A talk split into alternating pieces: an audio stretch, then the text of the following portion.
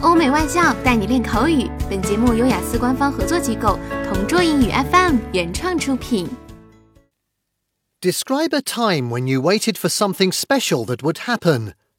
You should say what you waited for, where you waited, why it was special, and explain how you felt while you were waiting.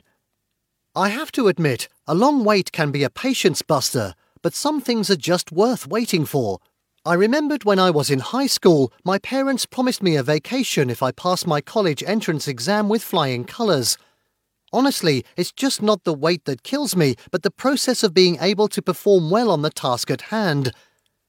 It has been my childhood dream to visit Disneyland. After all, they say it's the happiest place on earth. So when I was given this opportunity, there's no way that I will let this opportunity pass. Naturally, I worked my tail off. I had to work day and night, burn the midnight oil, and sacrifice a lot just so I can achieve it.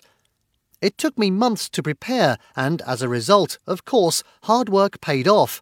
My parents now booked a flight, and we will all be spending our holiday in Hong Kong. This is extra special because this is a long overdue bonding moment for us. I am certain we will have a whale of a time. Although I can't wait for next year, I realised that this achievement is a win win situation. I get to realise my dream of being in Disneyland with my folks. At the same time, I get to choose the best university for me.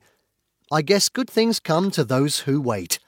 OK，以上就是今天口语话题的全部内容。想要免费获得雅思口语完整题库的小伙伴，快来关注微信公众号“同桌雅思英语”，回复关键词“口语题库”就可以啦。